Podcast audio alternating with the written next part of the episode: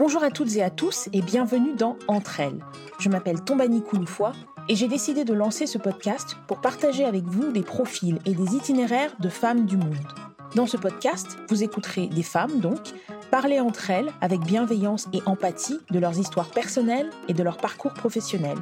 J'espère que ces femmes vous inspireront par leur passion et leur implication dans leurs projets, où qu'elles soient dans le monde.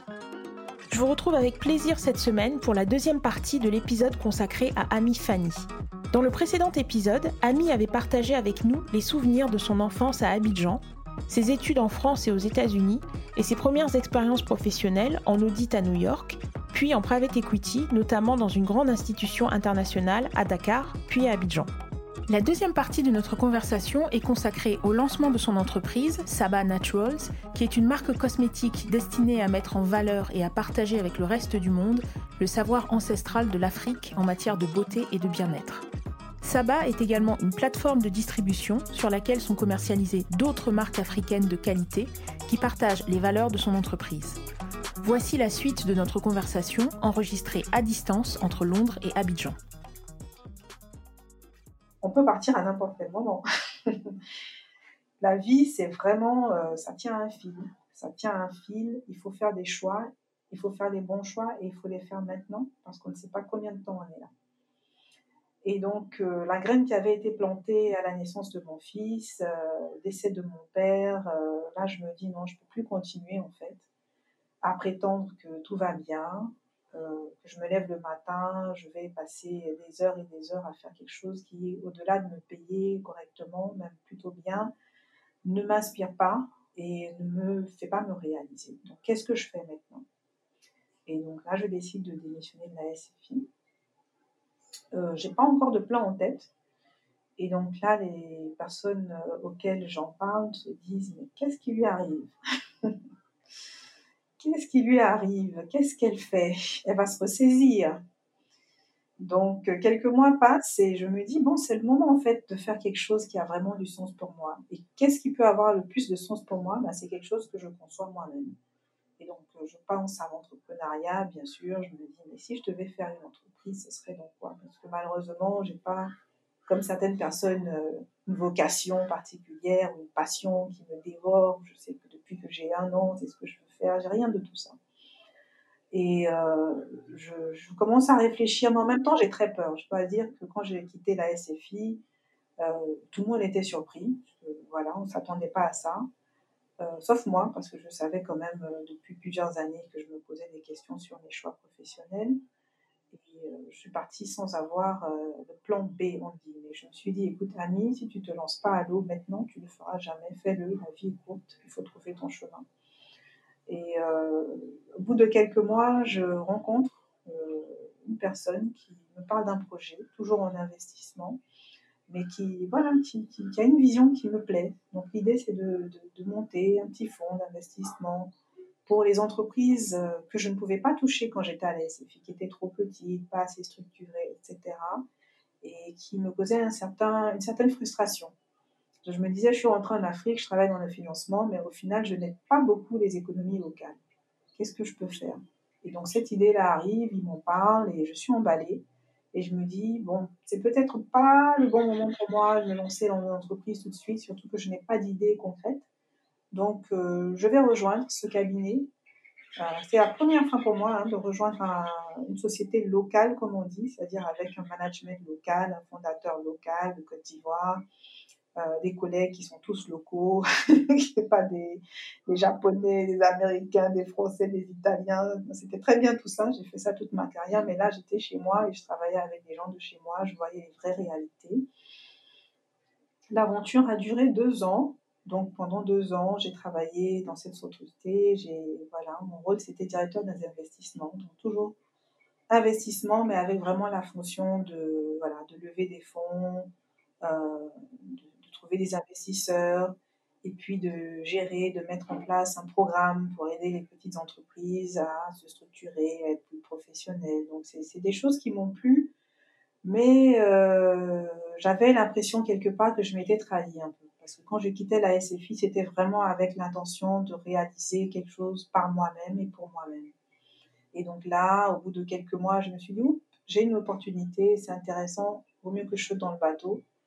Ce que j'ai fait, sans regret, parce que ça m'a beaucoup aidé pour, euh, ben, pour Saba maintenant, euh, d'avoir cet ancrage local et connaître un peu les réalités de l'entrepreneuriat local.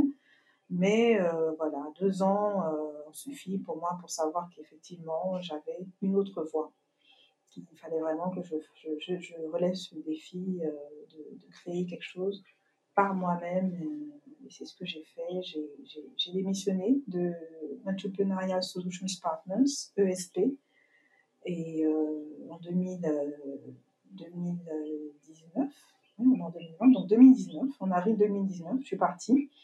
Et cette fois-ci, je suis partie, mais avec une graine d'idée. Donc, euh, il y a du progrès. je n'ai pas juste démissionné sans, sans idée.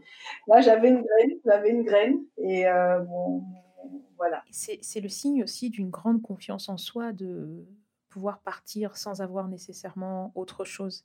Euh, c'est pas forcément ce que je conseille aux auditeurs. ne faites pas tout ça, s'il vous plaît. Mais je dirais que pour certaines formes de personnalité telles que la tienne, je trouve que c'est une vraie forme de confiance en soi de dire je pars parce que je sais que je trouverai autre chose et que c'est le moment pour moi.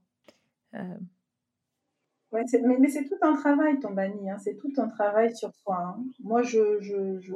c'est vrai qu'il faut une certaine confiance en soi, mais c'est un travail, c'est un travail qui a été euh, long pour moi, euh, parce que comme je te le disais, dès 2011, euh, je, je, sentais que j'étais pas sur quelque chose qui tenait. Euh, mais euh, voilà, et, même je me suis reprise à deux fois parce que la première fois que j'ai quitté la SFI, c'était vraiment avec cette intention. J'ai pas cherché de boulot, j'ai pas envoyé mon CV à qui que ce soit. Je me suis dit c'est bon, je, je, fais ma chose. Voilà, ça va prendre du temps, ça va prendre, mais je fais ma chose. Et puis au bout de quelques mois, je pense quatre mois, je rejoins une autre entreprise. Donc ça veut dire que ce, courage-là, je me suis reprise à deux fois. Euh, la deuxième fois, bah là, ça fait un peu plus d'un an.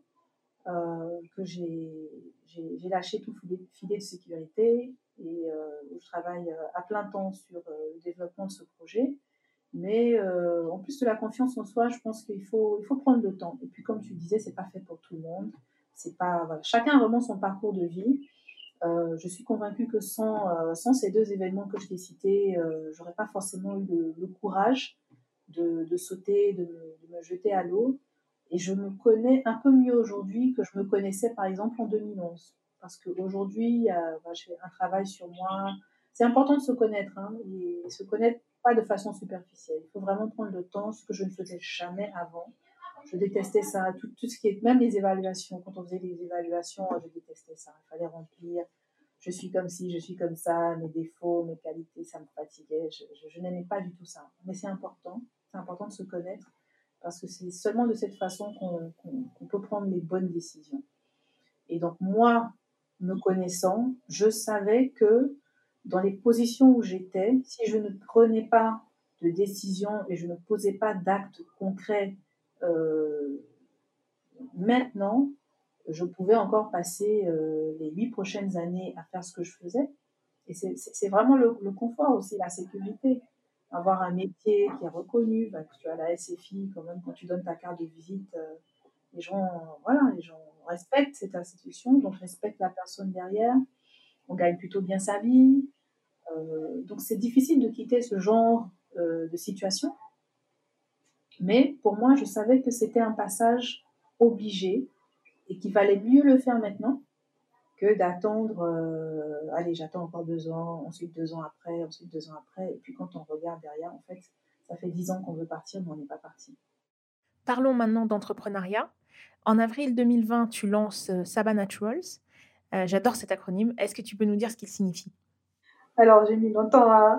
mais l'idée était là, elle était là, elle était là dans ma tête, dans un coin, elle, elle m'attendait.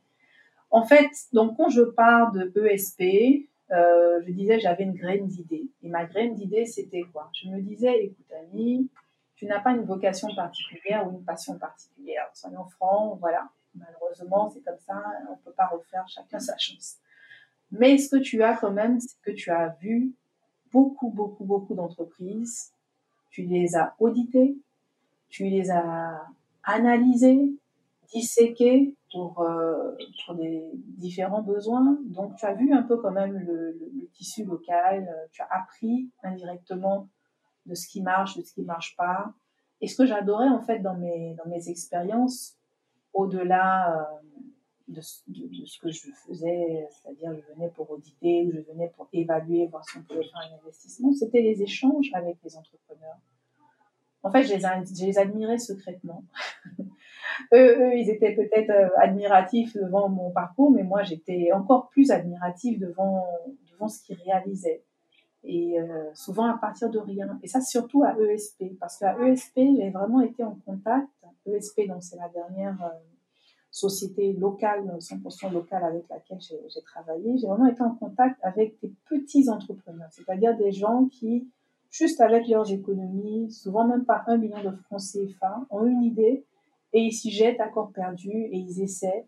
Et petit à petit, bah, ils ont un employé, deux employés, ils font vivre des familles. C'est dur, hein, c'est très dur, c'est vraiment pas glamour. Euh, mais j'admirais ça. Et donc, euh, je me disais aussi que l'expérience en agro-industrie que j'avais eue avec la SFI devait me servir parce que j'entendais souvent le discours ah oui, ben, l'Afrique, euh, surtout hein, quand on est dans les institutions de développement, on a toujours des discours établis. Donc parmi les discours établis, c'était alors l'Afrique, euh, c'est dommage, mais elle ne se développe pas. Il y a de matières premières euh, qui sont euh, produites et exportées telles quelles. déjà, le cas de la Côte d'Ivoire, hein, le chocolat ivoirien, une grande marque de chocolat ivoirien, citez-moi en une. 60 ans après l'indépendance, on n'a toujours pas notre grande marque de chocolat ivoirien on exporte du cacao. Et ça, c'est le cas de plusieurs matières premières. Et donc ça, c'est une problématique qui me touchait. Je me disais, mais si je fais quelque chose dans l'agro-industrie, ce serait bien en fait que je puisse faire ça. Ce, serait mon apport. Ce serait mon apport. Qu'est-ce que je peux faire? Je peux apporter ça. Je peux choisir d'apporter ça. Et donc j'ai essayé de me concentrer déjà sur cette thématique, les matières premières et la transformation. Donc j'ai fait des recherches hein, diverses et variées. Et je suis tombée euh, au fil de mes recherches et de mes discussions sur euh, une industrie qui était, euh, qui était naissante, qui était l'industrie de la cosmétique naturelle. Alors, comme toutes les femmes, j'utilise des cosmétiques naturels, mais j'avais pas forcément une affinité. Et plus je recherche, plus je me rends compte qu'en fait, les marques que je regarde, dont je, je, visite les sites internet ou dont j'entends parler dans des articles, elles sourcent, c'est-à-dire qu'elles achètent 80% de leurs matières premières en Afrique. Elles les transforment, les produits sont beaux, ils sont bien packagés. Et puis, euh, bah, nous, en Afrique, on rachète ces produits-là à prix d'or. Et pire, les matières premières qu'elles utilisent contiennent des principes actifs, c'est-à-dire ce qui, dans la cosmétique et dans le produit, va agir à, un niveau particulier. Bah, ces principes actifs se retrouvent en très faible quantité dans les produits euh, finaux. Alors je me dis, mais attends, il y a quelque chose là.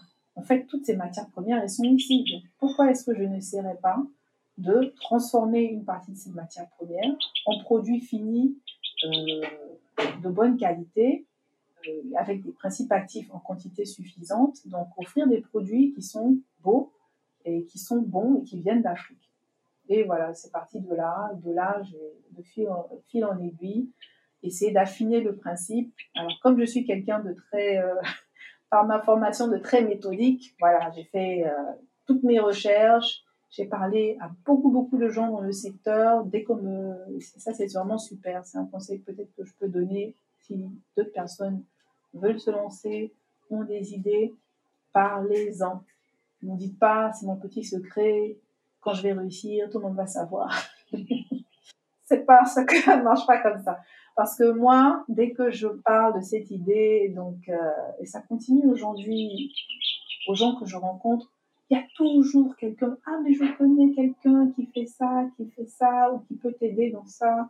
Et c'est comme ça que ça a marché pour moi. Donc petit à petit, j'ai pris de l'assurance à exprimer ce que je voulais faire. Euh, et puis le nom Saba Natureuse, euh, Saba, est, venu, mais il y a une petite recherche avant. Je voulais un nom en fait qui veut dire quelque chose. De la même façon que je voulais une activité qui signifie quelque chose pour moi, au-delà de l'aspect financier, je voulais que ça ait un sens. Pour moi, le nom de ce que je fais devait avoir un sens. Et donc Saba, c'est Something About Africa. Ça veut dire que je voulais, à travers cette activité, je veux à travers cette activité montrer qu'il y a quelque chose en Afrique de spécial.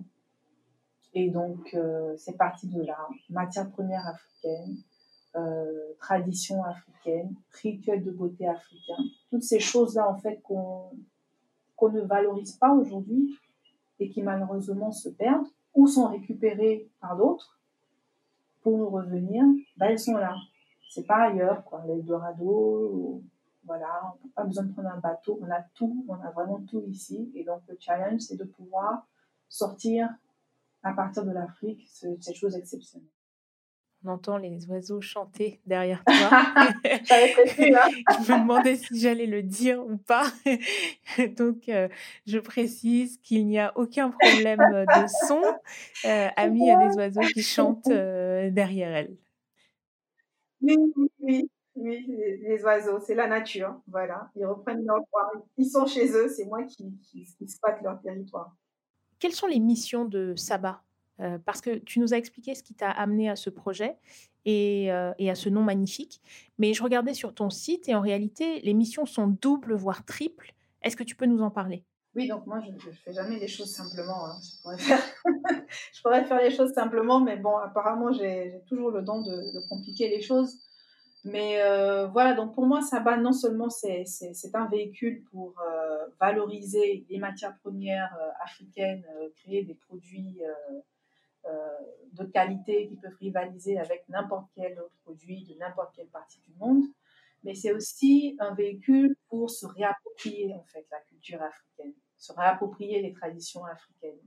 Euh, moi, la première, il y a beaucoup de choses que je découvre maintenant, euh, que je ne, dont, je ne me doutais pas avant, alors que ça fait quand même de nombreuses années que je vis en Afrique et que je, je m'intéresse euh, maintenant un peu plus euh, aux, traditions, aux traditions africaines.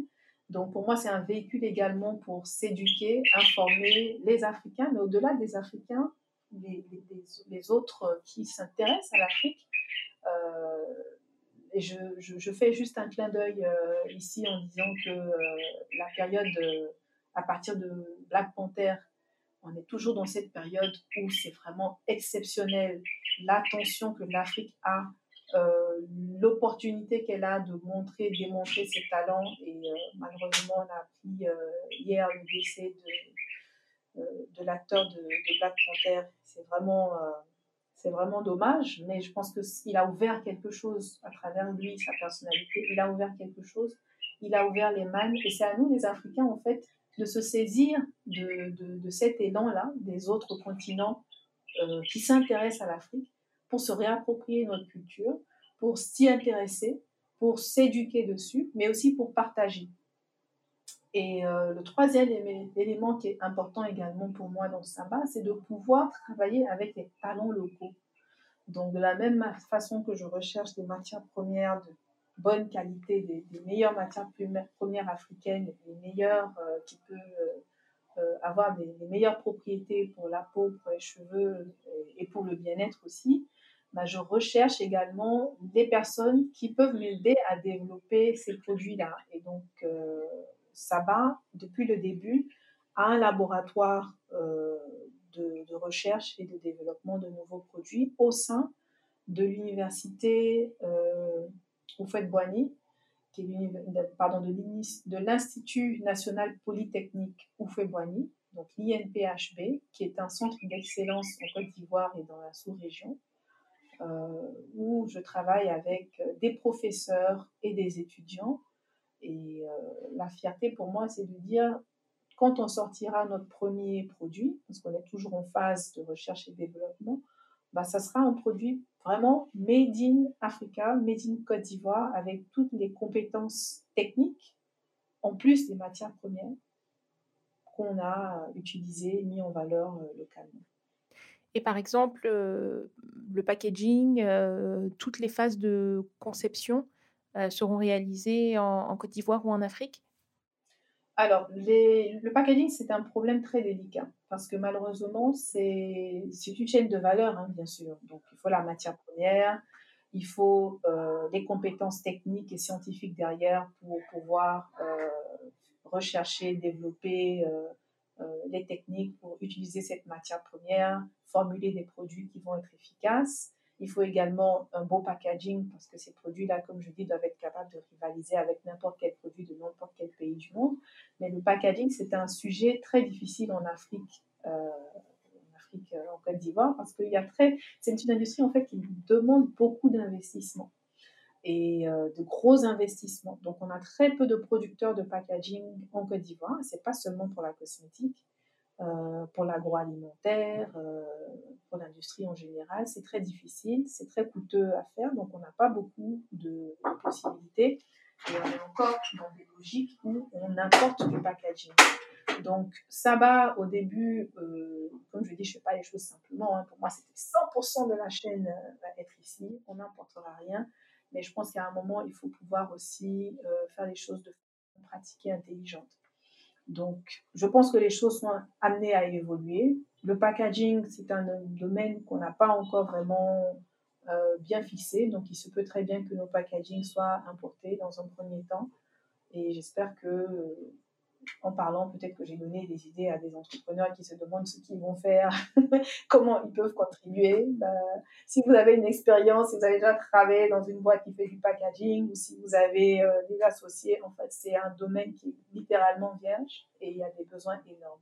Il y a plein de marques qui se lancent en cosmétique, en agro-industrie, dans différents domaines et qui ont toutes le même problème de packaging. Donc euh, la conception définitivement locale, les matières premières définitivement locales, les scientifiques, les locaux, mais euh, il y a des aspects qu'on va devoir, euh, voilà, pour lesquels on va devoir être encore dépendant de l'importation. Donc vous êtes à la fois une plateforme de distribution et une marque de cosmétiques, puisque comme tu le disais, vous développez vos propres produits. Quels sont vos canaux de distribution? Parce que j'ai indiqué que vous vous étiez lancé en avril 2020. Euh, avril 2020, ça veut dire en pleine crise du Covid. Est-ce que ça a eu un impact euh, sur ta date de lancement? C'est-à-dire, euh, est-ce que tu t'es dit, oula, il y a cette crise, est-ce que je décale? Est-ce que j'attends? Ou, est-ce que tu t'es dit, non, c'est le moment, c'est maintenant et, allons-y? Oui, alors effectivement, on est est on s'est lancé, donc la partie distribution commerciale a été lancée en, plein Covid. Hein, et c'était plutôt la deuxième option. Hein. J'ai dit, non, on y va. Hein. on n'attend pas.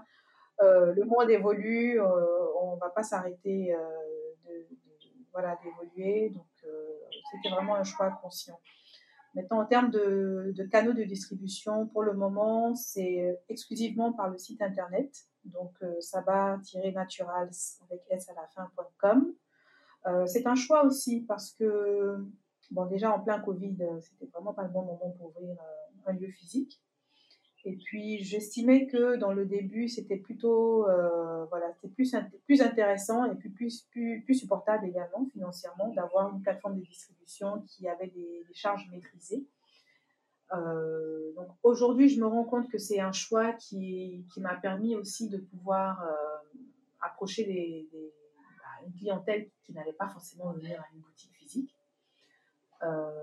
je précise que la cible des produits distribué par Saba Natural ou fabriqué par Saba Natural, c'est vraiment une cible qui est déjà connectée, mobile, euh, qui a déjà l'expérience d'acheter en ligne. La question que je me posais au début, c'était de savoir si pour des produits cosmétiques, il y aurait un frein, parce qu'en général, on aime bien ouvrir, sentir, essayer. Mais j'ai vu que ce n'était pas vraiment un frein. Les gens faisaient confiance, euh, étaient prêts à tester.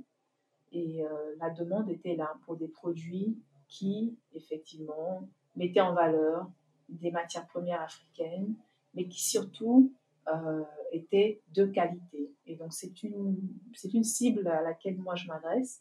J'ai conscience que ben, ça ne va pas forcément être pour tout le monde. Tout le monde n'a pas forcément cette habitude, cette envie d'acheter en ligne. Mais pour le moment, on reste en modèle de distribution exclusif sur le site. Et euh, s'il est nécessaire d'adapter le modèle euh, à la demande. Donc, s'il n'y avait pas eu le Covid, euh, est-ce que le plan initial, c'était d'avoir des boutiques physiques en complément du, du site Internet? Oui, c'était, c'était dans les plans, c'était pas forcément pour tout de suite.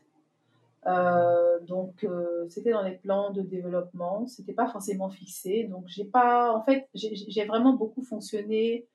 J'ai essayé d'aller contre ma, ma nature euh, très analytique pour fonctionner à l'intuition sur certaines choses.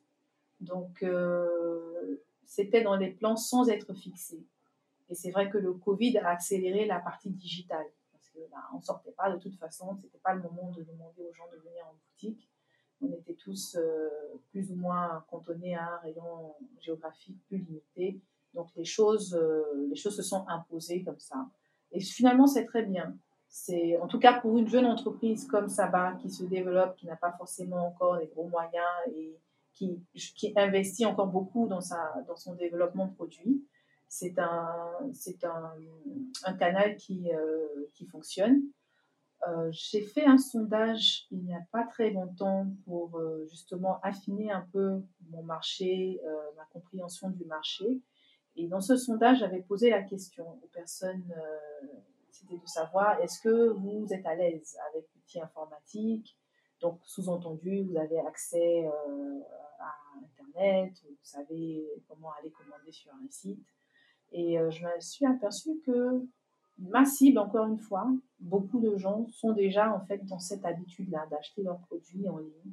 Et je pense que ça va évoluer, ça va augmenter au fur et à mesure que euh, l'accès à Internet euh, augmente et que les gens passent une commande, deux commandes, se rendent compte qu'en fait c'est très pratique. Tu passes ta commande, tu es livré chez toi, tu connais le produit déjà, tu peux même réfléchir à des, options, des formules d'abonnement. Donc tout est possible encore. Euh, on est encore dans cette phase avec Saba où euh, on reste sur un modèle assez léger en termes de distribution. Et euh, encore une fois, bah, on verra s'il faut évoluer ou pas. Alors justement, tu as touché à l'accès à Internet et je me posais cette question dans le cadre d'un modèle de distribution e-commerce ou, direct to consumer. donc j'ai regardé les chiffres et ce que j'ai trouvé pour 2019 sont des chiffres de la Banque mondiale. Le taux d'accès à Internet sur le continent africain serait de 23%, contre 55% en Afrique du Nord et au Moyen-Orient, 81% en Europe et 77% en Amérique du Nord. Je dois dire d'ailleurs que j'étais assez surprise par le chiffre en Amérique du Nord. Je m'attendais à ce qu'il soit plus élevé. je me suis demandé si c'était l'étendue du territoire, les inégalités, enfin bref. Mais ce 23% sur le continent africain, je me suis demandé pour une marque, pas nécessairement la tienne d'ailleurs, mais de façon générale, sur le e-commerce en Afrique, sur des taux d'accès de ce type, est-ce que ça peut être un frein? Est-ce que ça peut amener à hésiter en se disant, euh, ben, mince, est-ce que je vais avoir accès euh, à la clientèle en fait? Euh, Que ce soit pour des cosmétiques ou autres, juste sur le fait de pouvoir accéder à la clientèle. écoute, c'est une excellente question. C'est vrai que les chiffres euh, bah, sont bas. Hein. Quand on compare aux autres continents, on est à 23%. Et même, je suis surprise, moi, de la, du gap avec l'Afrique du Nord. Je pense que tu as cité 55%. C'était avec le Moyen-Orient. Ah, ok, avec Moyen-Orient, effectivement. Mais en réalité, je pense que c'est des chiffres qui, qui vont évoluer. On n'a pas le choix. Hein. En Afrique, on n'est pas, on va pas rester euh, à ces niveaux-là quand on sait qu'aujourd'hui, on ne peut pratiquement plus rien faire sans Internet.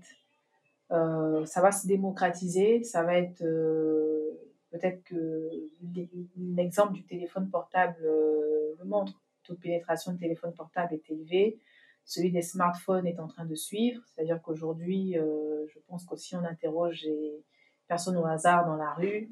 peut-être qu'il y a cinq ans, deux avaient un smartphone, c'est-à-dire un téléphone qui est capable d'aller sur Internet. Euh, aujourd'hui, cinq ans plus tard, je pense qu'il y en a au moins quatre sur les dix. Donc, c'est des choses qui évoluent. Donc, je, ne, je, ne, je suis très optimiste dessus. Ensuite, ça dépend en fait des industries et des produits et des cibles surtout. Euh, Saba, la cible, comme je dis, ce sont des, Africains euh, qui sont déjà connectés, euh, classe moyenne, euh, sup, sans vouloir être snob, mais donc chaque produit a sa cible. Et donc celle que je connais le mieux et qui a des aspirations qui correspondent à ce que j'ai envie d'offrir, n'a pas de problème d'Internet. Si nous venons à évoluer et qu'effectivement on élargit euh, la base euh, de clientèle, etc., et qu'il faille faire des, points de vente physiques, c'est quelque chose qui est tout à fait réalisable aussi. Donc je dirais que tout est ouvert. le Covid a quand même beaucoup contribué à l'éclosion. J'ai vu, c'est pas Saba n'est pas le seul business à s'être lancé pendant le Covid. Et donc le temps nous dira si ce modèle est soutenable mais euh, quelque chose me dit que voilà, l'évolution va se faire naturellement comme elle s'est faite ailleurs. Les métropoles africaines sont aujourd'hui autant congestionnées que euh, celles d'Amérique du Nord ou euh, d'Europe. C'est-à-dire que les gens aujourd'hui n'ont plus envie de se déplacer, d'être dans les bouchons, de faire je ne sais combien de kilomètres pour aller chercher ce dont ils ont besoin. Ils ont besoin également d'être euh, flexible et d'avoir l'opportunité de se faire livrer à domicile. Et les services de livraison d'ailleurs ont explosé. Hein. On a de nouveaux arrivants, dont des boîtes internationales. Et il y a aussi des, locaux qui font des, livraisons. Donc euh, voilà, pour moi, c'est des choses qui vont évoluer naturellement. On ne va pas forcément rester dans ce modèle euh, figé. D'ailleurs, comment sont acheminées vos livraisons? Est-ce que tu livres par voie postale? Est-ce que tu utilises des transporteurs privés? Puisque ton marché cible, euh, tu, disais euh, les Africains. est-ce que, est que du coup vous êtes présent déjà dans d'autres pays d'Afrique ou pas encore? Alors aujourd'hui, on est exclusivement en Côte d'Ivoire. Il hein. faut dire qu'on est vraiment on est un tout petit bébé. Ça va quelques mois d'existence. Donc on a commencé par à côté, à côté de chez moi, à côté de chez nous. On a à Abidjan plus précisément. L'idée c'est de pouvoir étendre cette offre-là à d'autres pays voisins et puis plus tard, euh, parce qu'en fait, quand je dis les Africains, tu as les Africains, tu as la diaspora, et puis tu as tous ceux également qui ne sont pas forcément africains ou noirs, mais qui euh, également recherchent des produits de bonne qualité et euh, sont demandeurs ou en tout cas curieux de découvrir ce que un produit africain, un produit cosmétique africain peut faire. Donc on ne se met pas forcément de barrière de ce côté-là. On commence petit, on a commencé petit. Je travaille avec une société de livraison locale euh, qui, euh, avec qui je suis en partenariat et qui effectue mes livraisons. Donc c'est physique. On n'a pas encore euh, la, poste pour livrer dans les pays voisins ou ailleurs. Mais ça va venir, je pense, au cours des mois prochains. Plus on se fait connaître, plus la demande, je pense, sera là. Et aujourd'hui, on sait que c'est possible. Il y a d'autres marques africaines, en tout cas basées en Afrique, qui ont des, des, ventes euh, internationales, euh, qui vont au Japon, etc. Donc on sait que c'est possible, on s'organisera pour euh, le moment donné. Tu suis en ce moment une formation en formulation cosmétique naturelle. Le but pour toi, c'est d'être totalement impliqué dans la création de tes produits et de pouvoir être aussi bien dans le management qu'auprès de tes laborantins pour pouvoir décider aussi à ton niveau des formulations? Oui, alors ça, effectivement, c'est la, nouvelle, euh, la dernière euh, aventure. Je retourne sur les, sur les bancs. Mais euh, voilà, donc, le but, déjà, je veux dire que je travaille avec des personnes très compétentes. Donc, comme je disais, l'Institut Polytechnique, avec des docteurs en chimie qui ont des, dizaines d'années d'expérience en, en, recherche. Donc, je n'ai aucune prétention à ce niveau-là. je vais pas passer les dix prochaines années de ma vie euh, pour être docteur en chimie. Euh, non. En revanche, c'était important pour moi, en effet, d'être impliquée euh, à tous les niveaux de développement. Et il faut savoir de quoi on parle, en fait, à un moment donné.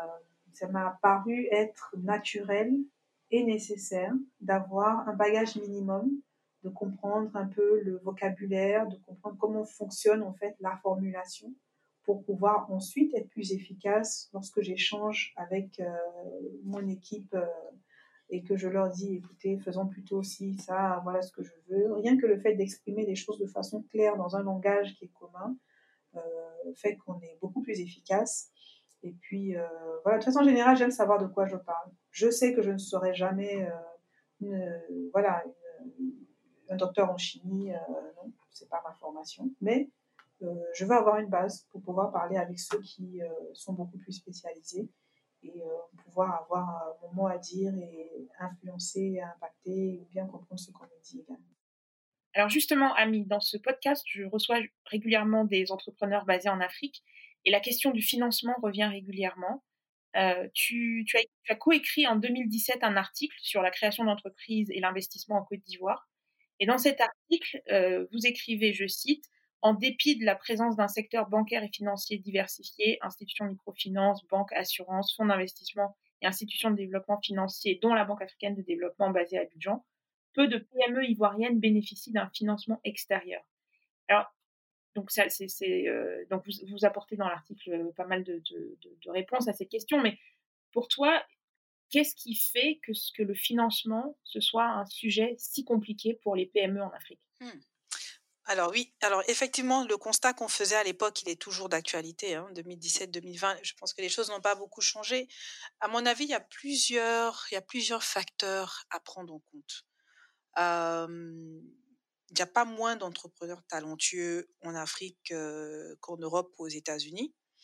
Mais je pense encore une fois que le, l'environnement et le contexte jouent pour beaucoup. Alors, moi, l'expérience que j'ai eue en financement, je ne fais pas de généralité, mais c'est ce que j'ai vu, m'a montré que beaucoup d'entrepreneurs ont de très bonnes idées, mais sont très peu structurés en fait. Et donc, quand ils viennent demander du financement, ils ont souvent beaucoup de problèmes en fait de structuration de leur entreprise. Il y a, un code, c'est comme dans, tous les secteurs, il y a un code. Il faut connaître le code. C'est un peu ce que je disais quand j'avais commencé en, en, audit. Je ne savais pas que voilà, il fallait être d'une certaine façon. Il y a un code. Donc, quand on vient chercher du financement, il y a toute une préparation en fait en amont.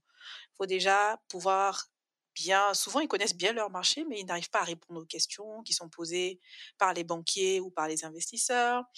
Euh, L'entreprise euh, paraît euh, paraît fragile parce qu'il n'y a pas de process, ou bien ils n'ont pas vraiment d'historique bancaire, ils demandent tout de suite des prêts très élevés. Donc il y a beaucoup de facteurs comme ça. Mais à mon avis, chacun de ces facteurs-là peut être adressé à un moment donné. Par exemple, aujourd'hui, il y a beaucoup de structures d'accompagnement, entre guillemets, de qualité variable, je précise, donc il faut se faire bien accompagner, qui sont capables de travailler avec des, entrepreneurs, c'est un peu ce que je faisais chez, chez ESP, pour les aider justement à structurer leur entreprise, à connaître leur marché, à pouvoir l'exprimer, à le développer et à pouvoir s'asseoir en face d'un banquier et demander un crédit et connaître ses chiffres, etc. Mais au-delà de ça, c'est vrai qu'il y a un problème aussi du côté des financiers qui ne sont pas forcément dans le bon état d'esprit, c'est-à-dire qu'ils ne sont pas forcément là pour prendre des risques. Donc, euh, quand vous allez voir un banquier, euh, faut savoir que bah, si vous n'avez pas d'historique, si votre entreprise n'a pas de compte dans sa banque, qui ne voit pas effectivement que tous les mois vous avez tel montant de revenus, ça sera difficile pour lui de répondre positivement à une demande de financement. De la même façon, quand vous allez voir un capital investisseur, euh, si vous n'êtes pas capable ou s'il ne voit pas, lui, les pistes de croissance de votre entreprise, ce sera difficile pour lui de vous accorder un financement s'il n'est pas convaincu euh, du retour sur investissement qu'il faut avoir. Donc moi, je pense que c'est des deux côtés. Les, blâmes, euh, les torts sont partagés et il y a quand même des tendances encourageantes. On a aujourd'hui des entreprises africaines qui arrivent à lever du financement Africrea, par exemple, a levé du financement. Je pense que ça a encouragé beaucoup de gens. Euh, je prends pas l'exemple de Jumia parce qu'il y a beaucoup de polémiques par rapport à, par rapport à Jumia, au modèle et, euh, donc je ne vais pas forcément parler de ça, mais je sais qu'il y a aujourd'hui une vague d'entrepreneurs qui arrivent en connaissant les codes et qui vont être certainement dans les cinq années à venir euh, capables de lever des fonds aussi bien auprès des banques que des investisseurs euh, privés. Et ça va participer à, l'évolution de l'écosystème. Mais il y a encore vraiment, je reconnais, beaucoup de travail à faire aujourd'hui euh, sur le financement des PME. le simple fait qu'elle n'ait pas accès est un vrai, vrai problème pour le développement et même pour les économies locales. Donc, si on est un entrepreneur et qu'on a une entreprise et qu'on a réussi à développer, même avec des moyens modestes, et qu'on a un minimum de structuration, avec un minimum de track record, c'est quand même aujourd'hui plus facile de lever un financement externe qu'il y a dix ans, par exemple. Mais ça veut dire qu'il faut avoir fait le travail sur ses fonds propres, avoir, entre guillemets, souffert et transpiré pour avoir un, embryon qui va permettre à d'autres personnes de se greffer dessus. Mais souvent, on veut sauter l'étape, en fait. On vient tout de suite, on a une idée, on cherche du financement. Là, dans ces conditions-là, c'est beaucoup plus difficile. Ce que tu dis, ça me fait penser à ce que dit souvent Sarah Blakely, la fondatrice de Spanx. Oui. Oui, oui, oui, oui. Mmh, qui, euh, qui, elle, est encore à 100% détentrice du capital de son entreprise. Oui, c'est extraordinaire. Ouais, voilà. Et qui souvent dit aux entrepreneurs qui lèvent des fonds, euh, qui se retrouvent très rapidement dilués dans leurs entreprises, etc., euh, bah, qu'il y a des effets pervers et qu'il faut être très prudent. Mmh. Et très souvent, le, le, hustle de traverser une ville euh, ou un pays avec sa voiture pour aller vendre sur une table en bois euh, sur un marché, euh, bah en fait, ça peut être salutaire à long terme. Oui, non, non, je suis contente que tu cites Sarah Blakely. C'est une des personnes qui m'inspire beaucoup aussi. Elle a une histoire extraordinaire. et voilà, effectivement, elle a, commencé dans son, dans son salon avec ses, bas dans sa voiture à faire le tour des boutiques et à, trouver, essayer de trouver un petit coin où on voulait bien la vendre ou à passer toute la journée dans les boutiques où elle était distribuée parce qu'elle savait que si elle n'était pas là, bah, son produit ne serait pas poussé et recommandé. Donc voilà, il y a tout ça aussi, je pense qu'il faut prendre en compte et intégrer quand on veut se lancer dans l'aventure pour ne pas avoir des déceptions après et dire ah ben j'ai pas pu faire parce que j'ai pas de financement alors, on, on arrive au terme de cet épisode qui a été très enrichissant, pour moi et j'espère pour les auditeurs. quel est le donc tu, nous disais que tu étais en, recherche et développement là sur le, le, lancement de, des, premiers produits ça va. est le, quand est-ce qu'on peut espérer voir les produits sur le marché? Mmh, c'est une question à un million de dollars. non, bientôt. Non, non, bientôt. En fait, j'ai appris, j'ai appris hein, avec, euh, bah, avec cette aventure que voilà, tout ce qu'on prévoit en termes d'entrepreneuriat ici, enfin voilà, il y a beaucoup de complications auxquelles on ne pense pas forcément, qui font que les délais sont allongés. Mais j'aimerais bien quand même pour que, de, que 2021, on puisse euh, voilà, avoir le premier euh, produit Saba Natural sur le marché avec tout ce qui a été fait comme euh, effort en termes de développement, en termes de tests, en termes d'assurance qualité, pour que ce soit un produit qui réponde aux attentes euh, et qui euh, soit à la hauteur, voire mieux que ce qu'on a voilà, comme, comme, idée des, produits importés, etc. On a toujours l'impression que quand ça vient d'ailleurs, c'est mieux. Donc c'est vraiment aussi un challenge pour moi pour dire ça peut venir d'ici et très bien également. Donc, euh, on se donne encore avec l'équipe euh, jusqu'à la fin de cette année pour avoir euh, voilà, un, ou plusieurs prototypes et puis pouvoir faire un lancement en 2021. Donc, restez connectés. Une chose dont on se sera rendu compte en écoutant ce podcast, c'est que tu réalises souvent tes rêves. tu rêvais des États-Unis, tu es parti aux États-Unis. Tu rêvais de travailler à New York, tu as travaillé à New York. Donc, de quoi tu rêves pour Saba? Waouh, ouais. Écoute, je rêve que Saba soit vraiment euh, un gage, euh, une marque connue déjà, pas seulement en Côte d'Ivoire, en Afrique, dans le monde. Euh, qu'on retrouve Saba aussi bien en Galerie Lafayette que.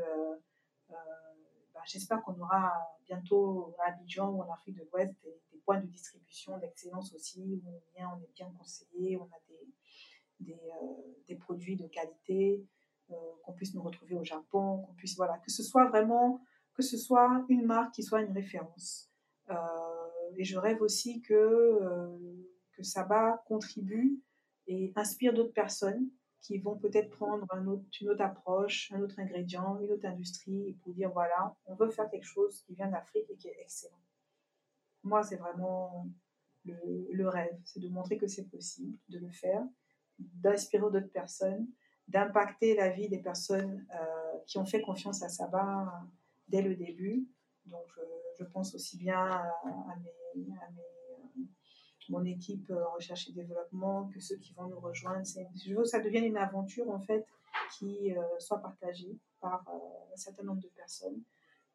que nos fournisseurs aujourd'hui de matières premières avec lesquelles on est vraiment au début de, de, relations, on fait encore des petites quantités, puissent grandir aussi à travers Saba et euh, créer vraiment tout un écosystème autour d'excellence où on se pousse, où on essaie toujours de faire mieux. Et si j'ai réussi à faire ça, franchement, ce serait, ce serait top. Et pour finir, qu'est-ce qui t'inspire? Qu'est-ce qui te fait avancer? Ah, Il y a beaucoup de choses qui m'inspirent. je suis inspirée tous les jours et je cherche, je cherche cette inspiration parce que c'est pas facile. Euh, se lancer comme ça, euh, sans expérience particulière dans le domaine, euh, sans avoir été entrepreneur avant, parce qu'il y a quand même tout un mythe autour de l'entrepreneuriat. Il faut avoir raté 10 entreprises avant. Il faut avoir commencé à vendre des bonbons à l'école à ses amis. Bon, il y a tout ça. Donc, effectivement, quand on se lance, on se dit, mais finalement, est-ce que je suis à ma place ou pas? Je ne sais pas. Mais je suis inspirée. Euh, tous les jours, j'essaie également, effectivement, d'apprendre d'autres personnes. J'aime beaucoup écouter les podcasts. Et je t'ai dit d'ailleurs que j'ai beaucoup aimé euh, l'épisode que tu m'as fait euh, écouter avec la chef Prisca Gilbert.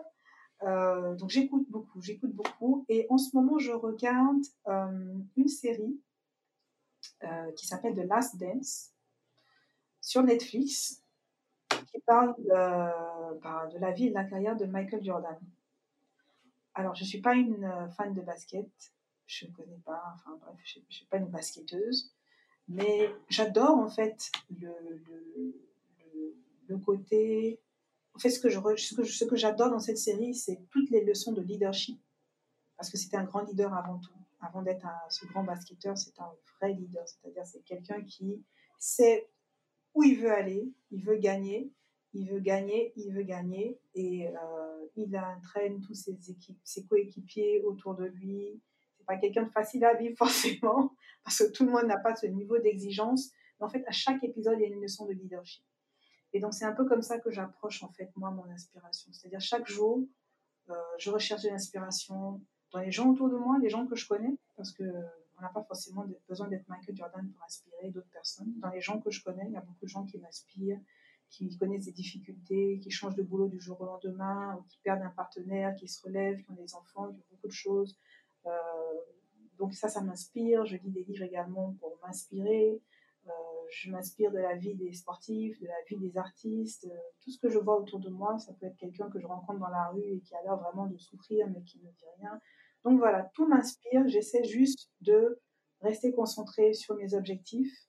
Et puis, quand les difficultés sont là, de trouver l'énergie en regardant d'autres personnes, en écoutant d'autres personnes, en partageant aussi avec d'autres personnes, de continuer à avancer parce que c'est un combat tous les jours également. C'est pas, c'est pas rose tous les jours. Donc il faut, faut garder de l'énergie pour, euh, pour avancer et ne pas se décourager. Merci beaucoup, Anne. Merci à toi, Tombani. Je te remercie pour cette euh, belle opportunité. Et il faut que tu continues. Hein. Je pense que j'attends aussi d'écouter euh, beaucoup d'autres personnes grâce à toi.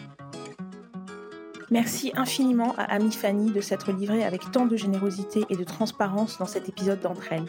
Je ne doute pas que son parcours à succès dans la finance et son aventure entrepreneuriale sauront inspirer les auditeurs et auditrices d'entre elles. Comme toujours, vous retrouverez toutes les références liées à cet épisode sur le site internet, notamment l'article coécrit par Ami sur le financement des PME et le site de Saba Naturals. Entre elles achève l'année 2020 sur cet épisode. Je tiens à vous remercier pour votre écoute, vos commentaires et vos partages depuis le début de cette aventure démarrée en octobre 2020. Je vous souhaite à tous et à toutes de très belles fêtes de fin d'année et je vous donne rendez-vous le 5 janvier 2021 pour la reprise d'entre elles, qui sera désormais un podcast bimensuel avec plus de bilinguisme et des profils toujours aussi inspirants. Je vous dis à très bientôt. Merci à vous d'avoir partagé ce moment avec nous. Si vous souhaitez rester informé de l'actualité du podcast, n'hésitez pas à vous inscrire sur la newsletter. N'hésitez pas également à suivre entre elles sur les réseaux sociaux, à commenter et à partager avec nous des profils de femmes qui vous inspirent. Enfin, pensez à laisser un avis sur vos plateformes de téléchargement afin de nous soutenir. Je vous rappelle l'adresse du site internet www.entre-l.com.